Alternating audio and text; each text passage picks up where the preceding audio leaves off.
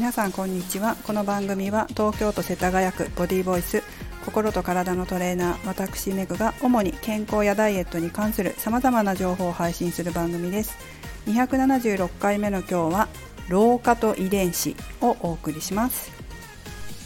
昨日何年かぶりにある美容家の先生の美容のセミナーに参加したんですね。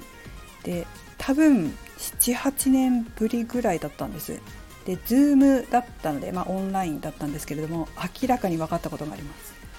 先生ねすごい若返ってた。すごい綺麗でしたもん。でもね男性なんです。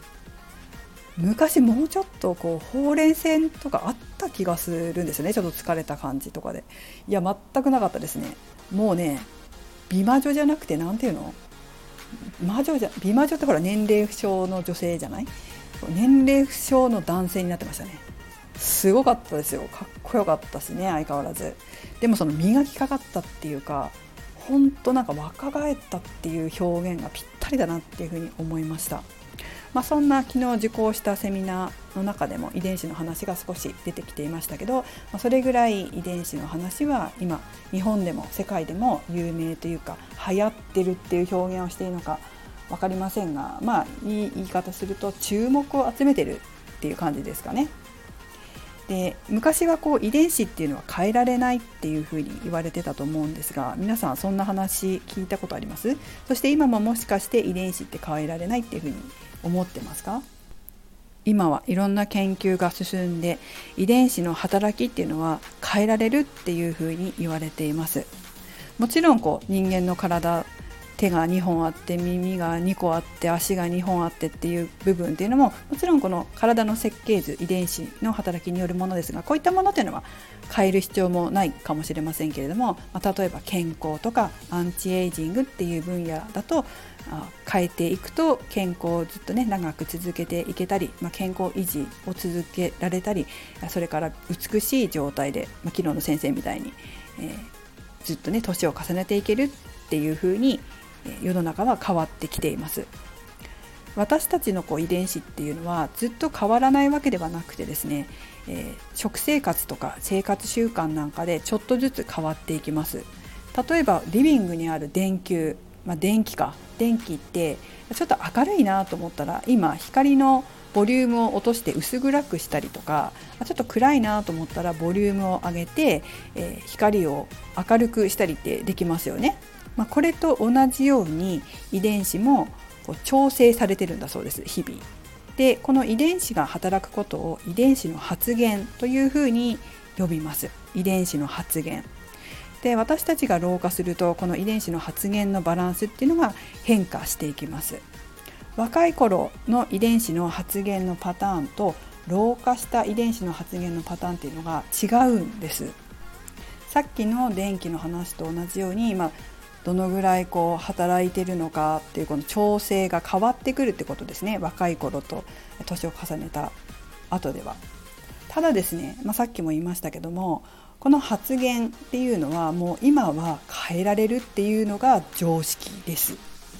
遺伝子に関する本とかそれから情報っていうのは探せば必ず出てきますので読んでもらうと分かるんですが、まあ、ちょっと最新のものを読んでもらいたいんですね、昔と本当に情報がもうどんどん変わってきてるので新しいものの中にはもう本当にこうやって食べ物だったりとか生活習慣だったりとかで、えー、この発言っていうのは変わってくるよ変えられるよっていうことは一般的にも書かれています一般的に書かれてるっていうか、まあ、お医者さんとかね研究者とかが書いてるんですけどもそういう本がたくさん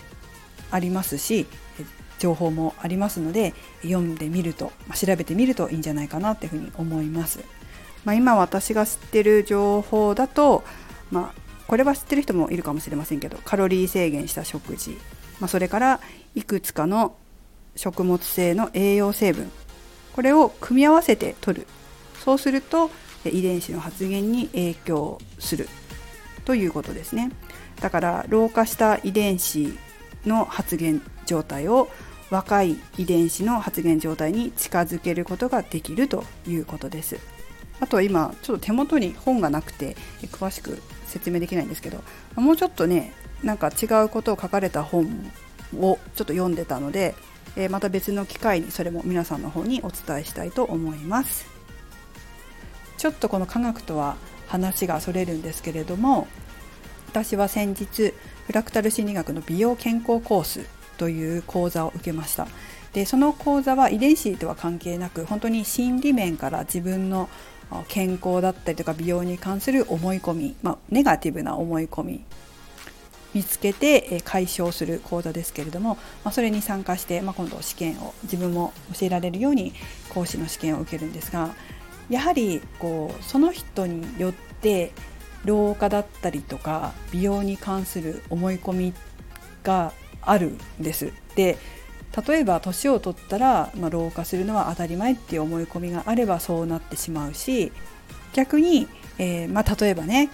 70歳とか90歳になった時にこうやって世の中で活躍していたいっていう思い込みっていう思い込みっていうか思いかな、まあ、その場合は、まあ、そうなってたいっていうのもそうだし絶対なるぞって決めてるっていうのもあると思うけれどもそうやって生きていれば健康にもすごく気を使ったりたりとかあ若々しくいられるような努力を若いうちからしていると思うし思うんですよね。だから自分がそのどういうふうに将来年を重ねた時の自分をイメージしているかで全然今の生き方って変わってくるわけですよ。でそれって本当に遺伝子とは関係ないかもしれないけど実は調べてみたら意外とこう発言が変わってんじゃないかなっていうふうにも思っちゃったりもして、まあ、そんな研究ないかなと思ってたり自分でやるわけにいかないしなと思いながらそういうね思考と遺伝子の関係なんていう分野もなんか発展してたら面白そうだなって思いますけど、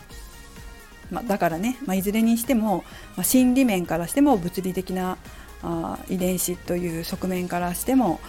科学的なか科学的な遺伝子という側面から見てもえー、老化するっていうことはあもうね抗えない事実というわけでもなくなってきてるっていうことです。ただしそのためには自分がどうありたいのか将来どうしたいのかで、まあ、決められるってことですね。まあ、そこにはたくさんの健康に関する思い違いだったりとかあ心の中のなんか意識っていうのも関わってくるから何て言うのかなどう思ってるか本当に自分がどう感じどう思って、えー、どんな心の奥底にもものが何何かがあるのかってことで本当全然違うんですよ。本当に違うから。健康に対して人に意見聞いてみたらみんなねいろんなこと言うと思うんですけど本当に元気で年を重ねたい美しく年を重ねたいっていう人もいれば、まあ、60ぐらいで死にたいという人もいるかもしれないしどうせ病気になって死ぬんだわみたいなことを言う人もいる。本当に人それぞれ違う。じゃあそれなんで違うのって言ったらその思